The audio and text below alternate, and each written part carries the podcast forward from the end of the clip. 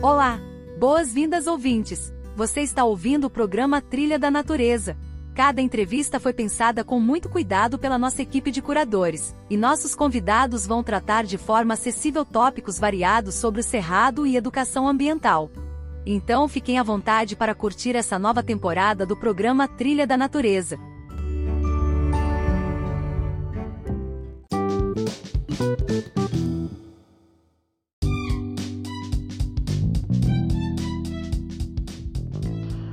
Sejam todos bem-vindos, está começando aqui mais um programa da Trilha da Natureza e hoje nossos convidados são a Liane e o Amadeu, que vão nos falar um pouco sobre o que é educação ambiental e vamos, vamos nos apresentar um pouco do panorama da história da educação ambiental aqui no nosso país e também os mais importantes tópicos atuais de educação ambiental. Então, sejam todos bem-vindos aqui ao programa Trilha da Natureza.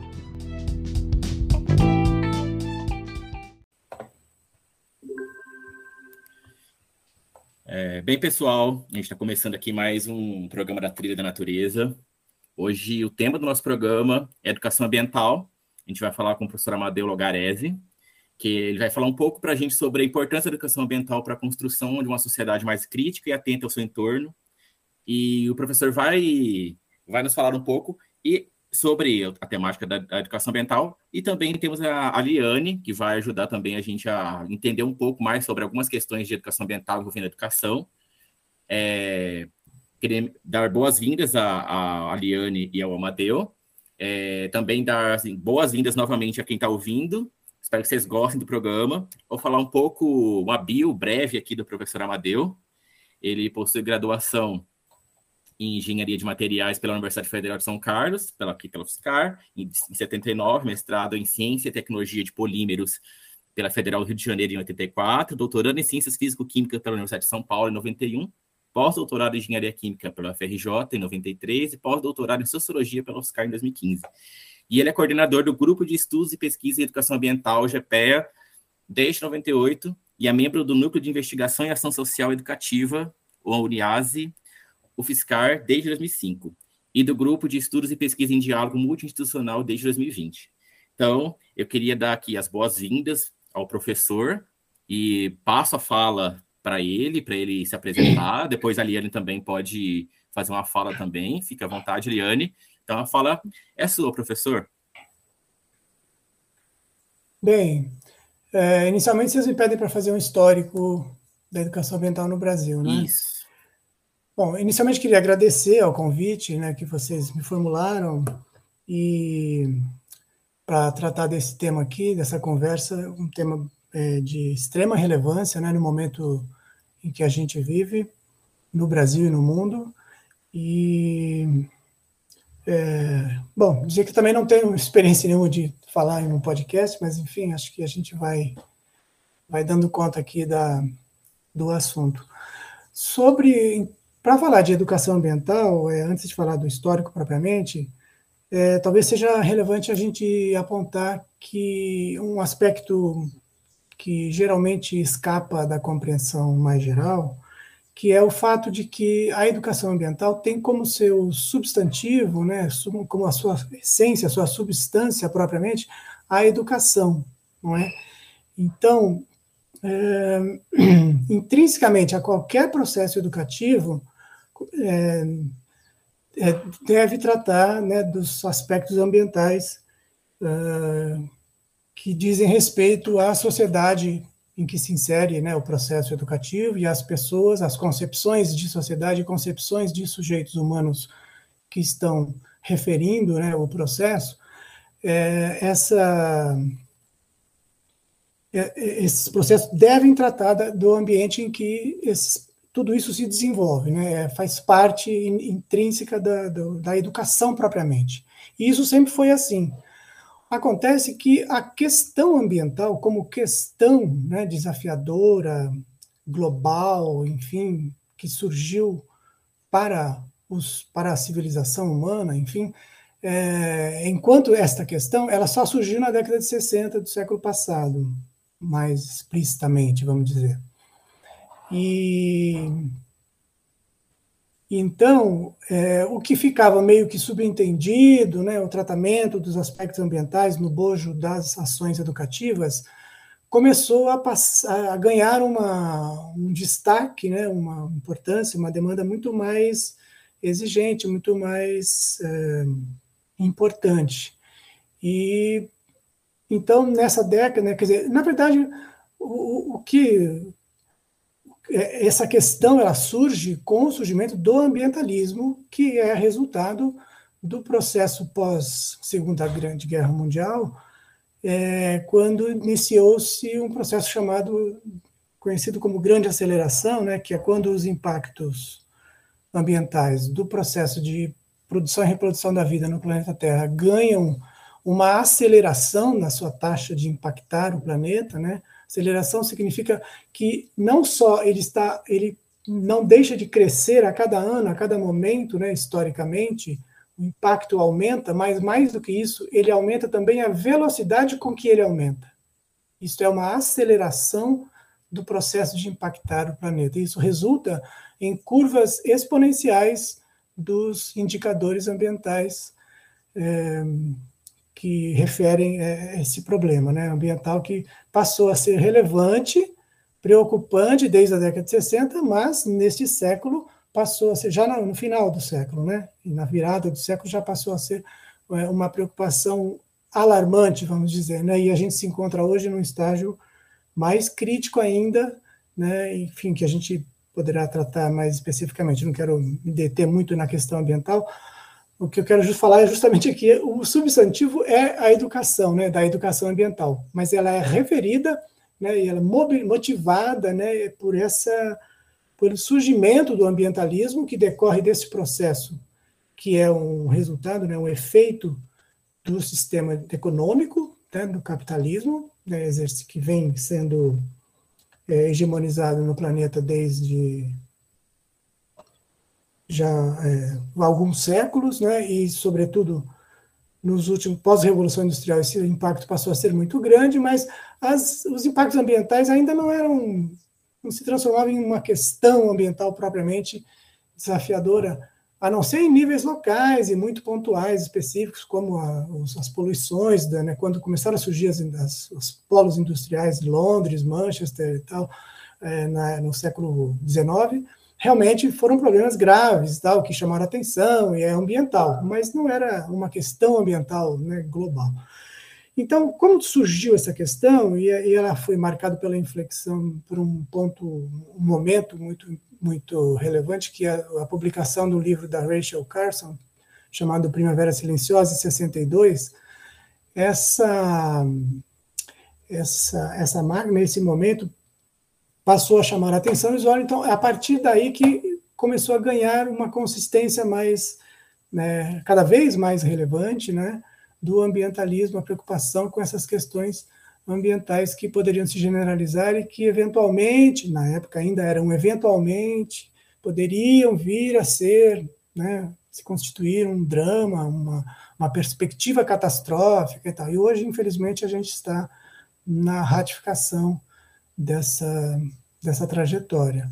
Mas naquele momento, então, é, havia essa, essa preocupação, e aí teve em 68, reuniu-se no Clube de Roma, também foi um momento importante. Em 72, uma conferência de Estocolmo. Em 77, em Tbilisi, na Geórgia, foi um momento em que, é, pela primeira vez, então foi explicitado, foi, a, foi conceituado, vamos dizer assim, né, a educação ambiental e a partir daí ela vai aparecer, por exemplo, na própria Lei é, Nacional do Meio Ambiente brasileira em 81, depois, em 88, na Constituição também aparece, no artigo 225. E na ECO 92 foi um outro momento importante, né, que não só no Brasil, mas no mundo, inclusive, né, a grande conferência da Rio 92. É, teve a da ONU e teve a paralela, né, que, que desenvolveu, produziu o Tratado é, de Educação Ambiental para e Responsabilidade Global, para sociedades sustentáveis, que é uma referência muito importante, tem sido até hoje, né, em, em vários, em várias, é, campos, vários contextos, mundo afora. Aí, em 99, a gente teve a Lei Nacional da Educação Ambiental promulgada no Brasil e, em 2002, essa lei foi regulamentada, instituindo os seus conselhos gestor, enfim, comitê de assessores para o órgão gestor, e ele e, e, então a gente passou a ter e a partir de 2003 a gente passou a ter um período, né, os governos é, progressistas, vamos chamar assim, que duraram até 2014, 15, 16, já foi meio, enfim, e que é, houve um período de, de bastante desenvolvimento, enfim, consolidação do campo da educação ambiental, né? Já na virada do século, já vinha havendo um grande ganho de, de visibilidade, é, do, como vamos dizer, de um auto reconhecimento como um campo, inclusive multifacetado, né? Que inicialmente, todo esse período que a gente descreveu, desde lá da, do, do início, né, do ambientalismo, e que em seguida já surgiu a necessidade da, de, de, de, de um ambientalismo ser apoiado ou ter uma ter como uma dos seus espaços de articulação a educação, né? É, para dar conta de resolver as questões ambientais propriamente. Então, mas num grande período das primeiras décadas, até mais ou menos o final do século, um pouco antes, o campo era entendido da educação ambiental no Brasil, entendido como um campo relativamente homogêneo, né? É, e principalmente é, conservacionista, né, que se, detinha, né, se, se, se ocupava, né, principalmente em, com processos de conservação né, do ambiente, dos processos é, dos processos que dão conta de garantir a biodiversidade, garantir as condições é, metabólicas do planeta, né, vamos dizer assim, é, em níveis adequados. Porém, é, então, com, com, esse desenvolvimento, é, as, o, o, campo foi se desenvolvendo e, e muitas, muitos atores foram surgindo e desenvolvimentos teóricos, muitos eventos, congressos, participação no, na AMPED, por exemplo, que é a Associação Nacional de Pós-Graduação em Pesquisa em Educação, e e que se constituiu um grupo de estudo inicialmente, que logo, acho que foi no começo do século mais ou menos, já foi é, reconhecido como um grupo de trabalho da AMPED, equiparando-se, portanto, no mesmo nível de reconhecimento de outros grupos, outros temas é, educativos, né? Então, essa, essa, esse amadurecimento, vamos dizer assim, do campo da educação ambiental no Brasil, teve como, trouxe como uma das suas né, resultados uma visibilidade mais, mais perceptível, mais uh, que identificou, portanto, várias, várias correntes né, no bojo desse campo, um campo bastante diversificado, plural, enfim.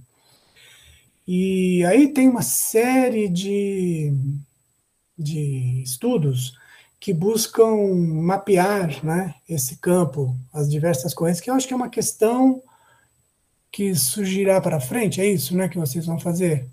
Vou deixar isso para depois, então. Isso, Amadeu, acho que tem, acho que tem uma, uma pergunta é, específica. Mas é nesse momento que surge, então, nesse, na virada do século mais ou menos, que surgem essas concepções é, mapeadoras, vamos dizer, né, do campo, das correntes que...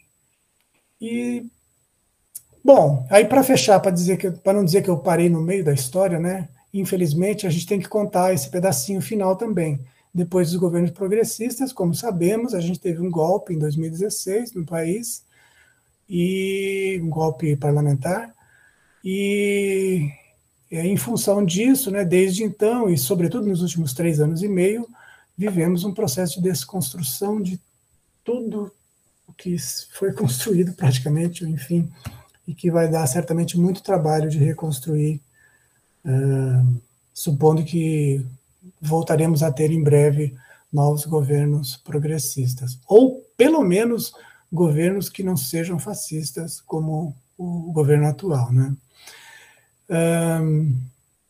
Bom, Eu acho que sobre esse, sobre esse finalzinho, nem vale a pena a gente se ater, porque o campo praticamente se ocupa, não é, quase que 100% do tempo na luta pelos estragos que dia sim, dia também é, a gente tem notícia que vão acontecendo no campo e também em outros, todos os setores da nossa sociedade, né? Vem sofrendo das mais diversos tipos de, de, de desprezo, enfim, uma de transformação muito negativa como a gente tem vivido.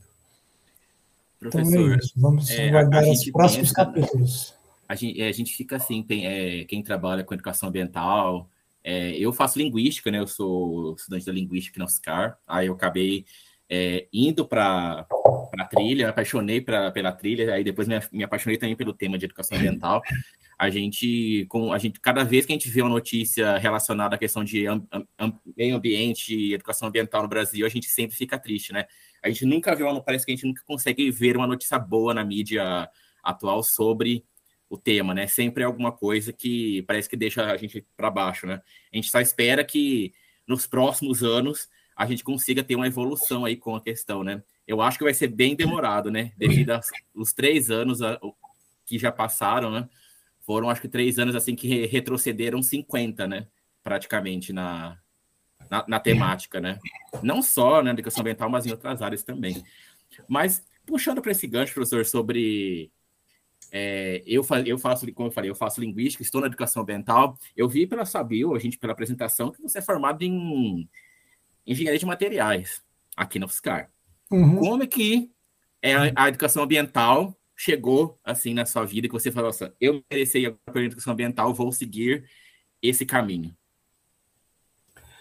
É, como eu vou nesses termos de seguir esse caminho foi bem mais tarde, mas é, esse momento, que é mais recente, está, para mim, relacionado muito fortemente com um momento lá no início da minha infância, né, na década de 50, por eu ter nascido numa cidadezinha muito pequena e crescido nela e vivido minha infância num quintal cheio de abacateiros e mangueiras e galinheiros, e, enfim, pé no chão, né? E acho que isso tem traz já uma uma, alguma contribuição.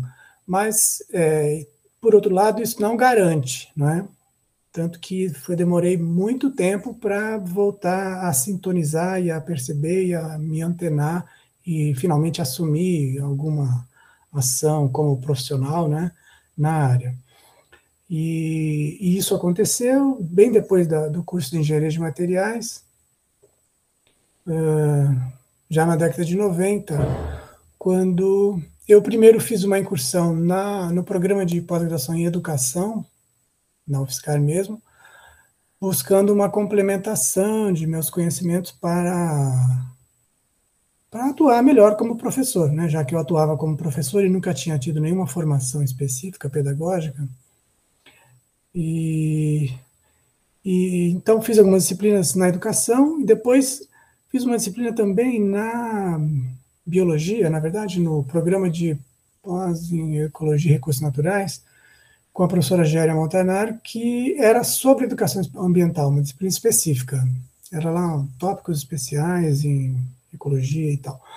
E, e aí foi muito interessante, porque, bom, então já, já eu busquei essa disciplina já com uma inclinação, né, de, por conta de que também no momento era meio que é difícil de não se sensibilizar pela questão ambiental, porque era final do século, já estava pegando muito forte, não é? é? as, as questões ambientais já invadiam o cotidiano em geral, enfim, e na universidade isso era muito mais é, evidente.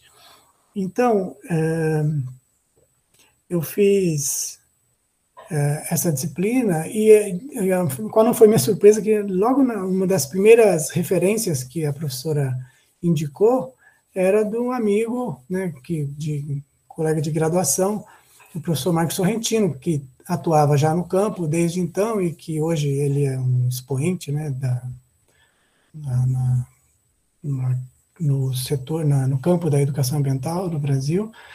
E E aí eu fiquei muito mais ainda, enfim, animado para seguir, né, nessa... E foi assim, o início foi nesses termos, e depois sempre motivado, né, por essa... Aí eu fui, me envolvi mais com... Atuei lá no programa de educação durante muitos anos, fiz muitas orientações, sempre buscando essa associação, né, de desenvolvimento de uma educação que, é, que buscava tratar da questão ambiental, mas numa perspectiva fundamentada em, em, em numa criticidade, numa dialogicidade é, muito calcada na referência do Paulo Freire. Né? Sempre eu, como estou até hoje, mas apesar de estar bem pouco ativo mas lá no NIAS estive na época muito com muitas funções e muito aprendizado também. É, eu pude pude penetrar bastante, ter bastante relações e desenvolver, aprender muito nessa nesse aspecto e aplicar também, não é? Essa, esses conceitos freirianos, sobretudo da dialogicidade e da criticidade, para a o campo da educação, né, em particular da educação ambiental.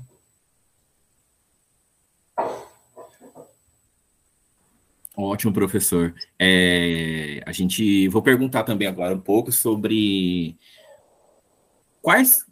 Você falasse um pouco para a gente quais são as principais vertentes da educação ambiental atualmente? Qual que no Brasil em específico tem uma vertente que é mais seguida? Como que quais são essas principais vertentes da educação ambiental? Olha, eu acho que antes de falar das principais vertentes que são indicadas pelas, pelas produções teóricas né, do campo, de análise do campo, é, talvez seja porque você perguntou quais que são as mais seguidas e tal, né? Talvez seja mais importante a gente fazer uma alusão a um descompasso importante que acontece entre o desenvolvimento do campo da educação ambiental, propriamente, que, como a gente comentou, está num estágio de consolidação, de amadurecimento, de aprofundamento teórico, né, com muita produção acadêmica, eventos importantes, publicações, etc., nacionais e internacionais, participações, enfim, interações, um campo muito rico em todos esses sentidos. No entanto, quando a gente olha para toda essa produção teórica rica, etc., atualizada, ampla, e a confronta com o grau de cumprimento, ou pelo menos de aproximação da missão que está referida, no fundo, no fundo, de todas as ações, nas práticas de educação ambiental, não é? é a gente tem que reconhecer um grau de fracasso muito relevante, não é? Porque se a missão tem esse compromisso com a conservação de, do planeta em condições mínimas, pelo menos, para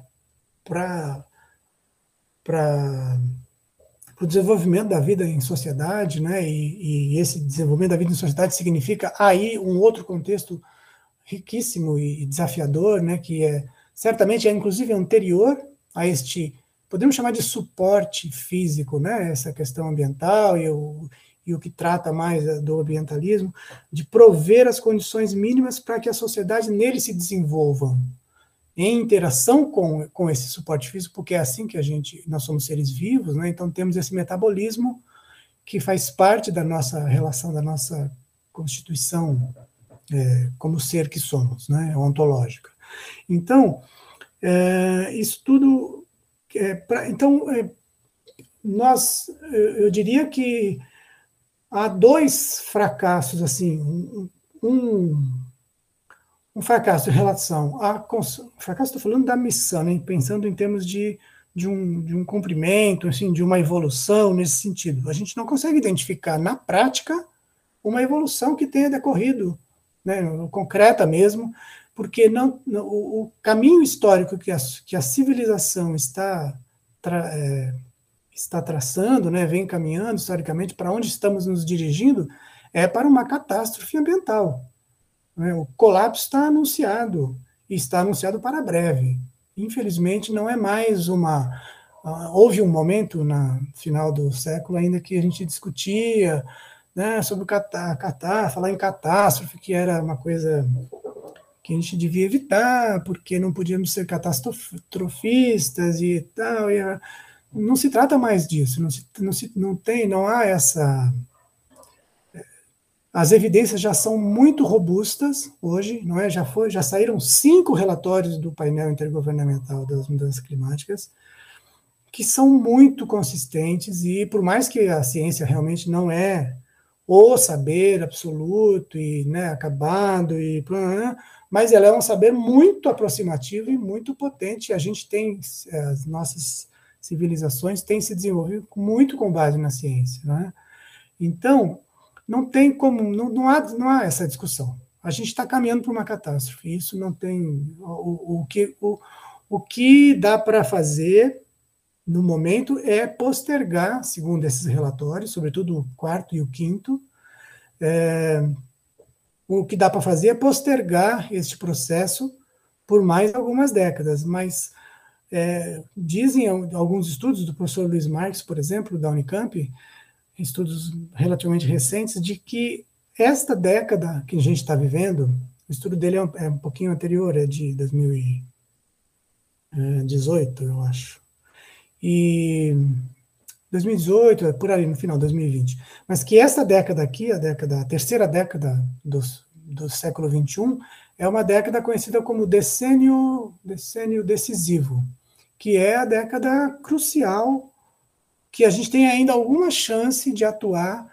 para conter o, a elevação da mudança climática, da temperatura da média no planeta, até os 2 graus que um e-mail já não dá, que o Acordo de Paris já ficou é, impossível de. porque há um, há um processo inercial, toda uma, uma relação metabólica lá que, que de estudos nessa área, né, que no caso o professor Marques traz à luz, e que mostram de modo, modo muito, muito evidente né, e, e muito, muito fundamentado e corroborado é, essa perspectiva. Então, as ações precisam ser feitas nesta década. É, voltar aos anos aí de, de, uns, de, de 10 anos anteriores, por exemplo, né? naquele nível. E naquele nível não estava bom. Não é? Aquele nível era muito permissivo ainda, embora tenha, tenha havido ali internamente, naquele lapso de tempo, alguma evolução, mas absolutamente insuficiente para dar conta do desafio, do, do para dar conta do, da capacidade né, que o sistema econômico como um todo, capitalista, tem, está tendo né, de destruir o planeta. É disso que se trata. Né? Ele vem destruindo o planeta desde porque é, é, é, é, tá, é intrínseco, né, como Marx apontou já no século XIX, é, o crescimento não pode parar o crescimento. É um desenvolvimento crescimentista, a gente podia dizer que não pode parar o crescimento porque dele a criação do lucro depende dele, portanto a acumulação de capital é, precisa de todos de manter esse crescimento e em aceleração. Daí as exponencialidades de que falamos que os indicadores de impactos ambientais é, sofrem né, nos últimos nas últimas décadas é, sobretudo a partir dos anos 70, mas que começou mais lá atrás. É que no início de qualquer exponencial o processo é muito lento, vai começa a subir devagar, mas na hora que começa a decolar, realmente a coisa vem de uma vez. E é um pouco isso que está acontecendo neste momento. A gente está meio que no alto dessa curva e pior, alguns desses indicadores estão próximos dos seus pontos de não retorno respectivos. E quando os indicadores ultrapassam esse ponto de não retorno, fica muito mais é, provável, muito mais né, é, possível e provável a in, indução, a, a, influência, a inter, interconexão entre os indicadores é, ambientais e que pode levar os outros também a, aos, a seus pontos de não retorno. Enfim, é coisa bem, bem complicada. E Uh, então, então, eu estava dizendo que tudo isso para dar mais ou menos um pouco do contexto de como é, o, do, de como é o fracasso, né, na prática realmente, dos processos educativos ambientais uh, que não tem dado conta, não é? mas também a gente não pode cobrar assim, né? Do, não, é que, não é que o campo não tem. É que é, o desafio é muito grande e o processo não é assim, é, não é a educação que vai resolver os problemas do mundo. Né? A gente não pode esperar isso também da educação. Mas uh, tampouco estão acontecendo articulações né, entre setores que deviam incluir, inclusive, a educação, mas nem nada disso está acontecendo de modo suficiente para barrar este processo. E barrar este processo, bom, é, vai implicar certamente numa superação desse sistema, porque o sistema, tal como ele tem suas, suas características intrínsecas, não, não combina um planeta finito com um crescimento infinito. Não combina. E não é uma questão nem de. Nós não vamos nem chegar a explorar a finitude material do, do planeta, e muito menos a energética que vem do Sol e é gigante. Nós não vamos chegar nessa, explorar essa finitude, porque a civilização vai acabar antes. Porque os problemas, porque o ambiente está se tornando que a vida é frágil, né? Assim como ela é bela, rica, diversa, potente, não é? E nos, enfim, todo o sentido que a gente pode atribuir às simbologias, culturas, todo todo o maravilhamento, né? Todo essa o espanto que é a vida, né? Toda, é, é enfim, tudo isso está na, é, ao mesmo tempo está envolvido, né? está embalado numa fragilidade que é bastante é, cujo equilíbrio, né? É, a gente está numa espécie de equilíbrio meta-estável, que estamos num equilíbrio, mas é, uma simples um, um, estamos próximos de, de um possível, né, uma perturbação que pode inviabilizar ou pelo menos, e, e aí a gente vai para o outro já para o outro aspecto que é o aspecto social que eu queria comentar, ou pelo menos, se não inviabilizar a civilização como um todo, né, a espécie humana como um todo, inviabilizar uma grande massa de dos seres humanos que estão na base da pirâmide hoje né, dado o grau absurdo de desigualdade que atingimos. E aí eu eu estou querendo destacar o outro lado deste mesmo sistema. Além de destruir o ambiente, o sistema capitalista também destrói a sociedade nesse sentido, porque ele é produtor de desigualdade. Não é? Cada vez mais a gente tem cada vez menos pessoas né, detendo mais riquezas em suas posses e cada vez mais pessoas tendo cada vez menos. O a último, penúltimo levantamento no Brasil dava conta de que havia 19 milhões de pessoas passando fome no Brasil, só no Brasil. E o último passou de 19 para 33 milhões de pessoas. E ainda se adiciona a isso mais 125, eu acho, milhões de outras pessoas em insegurança alimentar, quer dizer que consegue comer alguma coisa, mas não é todo dia, não é uma coisa muito. É, não tem uma nutrição adequada, enfim. E, e, é, e, assim, enquanto isso, lá na outra ponte da pirâmide, cada vez mais a gente vê as cidades. É mais frequente você cruzar nas cidades, por exemplo, em São Carlos, que é uma cidade né, média, bastante. Há, há 15, 20 anos eu não via um carro BMW ou é, eu moro aqui faz algumas décadas. E mesmo na minha cidade, na, na outra cidade, Ribeirão Preto, que, era, que é maior, que eu passei um, alguns anos da minha vida lá, para você ver um carro desses que custam caríssimo, né? ou essas SUVs, enfim, essas caminhonetes cheias de esses carrões, essas coisas muito caras, era uma coisa rara, você via um ou outro, né? de vez em quando, e chamava atenção. Agora é uma coisa comum, quer dizer, o, o, há, uma, há uma, uma, uma distribuição muito perversa das riquezas, né? e isso é característica intrínseca do capitalismo. E há maneiras de combater, né? enfim, que podem ser vias reformas. Aí a questão política também que intercorre, que não podemos, que não pode ser afastada do aspecto educativo. E daí é bom a gente então já fazer um recorte, senão eu vou ficar, não entro nem nem chego no tema que é a questão das vertentes, né? E daí a questão política, acho que é importante ela aparecer, porque na perspectiva freiriana, educação é um ato político, essencialmente. Não é, não é que ela tem uma dimensão política, que é um ato pedagógico, que tem uma dimensão política, como querem alguns, inclusive, tem algumas teorias nessa perspectiva. Não, para Freire, a educação é em si um ato político, mesmo que o educador ou a educadora é, pretendam uma neutralidade né, de, da sua ação como educador, como educadora, é, essa neutralidade se transforma em um ato político também, porque, no mínimo, ela estará conivente com o estado de coisas atual da sociedade, na medida em que a, todo o processo educativo é constitutivo da sociedade.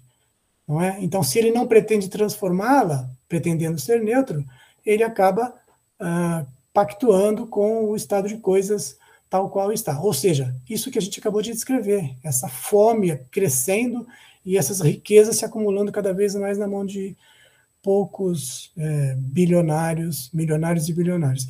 Enfim, então, é, o aspecto político é muito relevante. E, mas no final do século e no começo desse, deste século, o, várias análises surgiram e algumas apresentaram um número variado de, de correntes, outros chamam de tendências, ou de concepções, enfim, e vários adjetivos, terceiros adjetivos, né? Porque educação ambiental já ganha um, o substantivo é educação e o adjetivo ambiental é o que dá esta, essa pretens, que pretende garantir né, que a questão ambiental seja realmente tratada com uma ênfase importante, tal qual merece a sociedade que a gente vive no momento que a gente vive. É? Então, a educação tem que ser ambiental e tem que ser transversalizado o tema por todas as, as outras por todas as disciplinas que constituem a educação. Ela não é uma disciplina como as demais, enfim, toda essa questão por conta da natureza da questão ambiental. E mas é, com como a gente estava dizendo inicialmente, como, com o amadurecimento do, do campo da educação ambiental nas primeiras décadas, é, surgir, então, surgiu uma diferenciação de abordagens, né? E que é, atribuíam, então, cada diferenciação dessa, de enfoque, de considerações, de referências, até de objetivos e tudo mais, metodologias, etc., epistemologias, concepções em geral, cada, cada concepção dessa é, atribuía um terceiro adjetivo. Então, a gente, né, em vários estudos, apresenta lá educação ambiental é, crítica, educação ambiental sistêmica, educação ambiental é, conservacionista, educação ambiental, várias né, correntes. Há um estudo da Lucy Solvay, uma autora canadense, que enumerou, isso já tem, foi no, foi no fim do século, acho, enumerou 15 correntes, né? Tem até uma corrente feminista, vários aspectos que são entrecruzados para caracterizar abordagens que foram encontradas em estudos, né, levantamentos no campo da educação.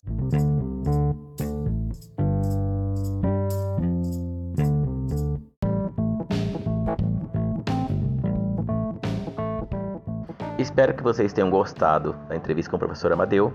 Essa é a primeira parte da entrevista, teremos uma segunda parte em breve, na qual estará disponibilizada aqui no programa Trilha da Natureza.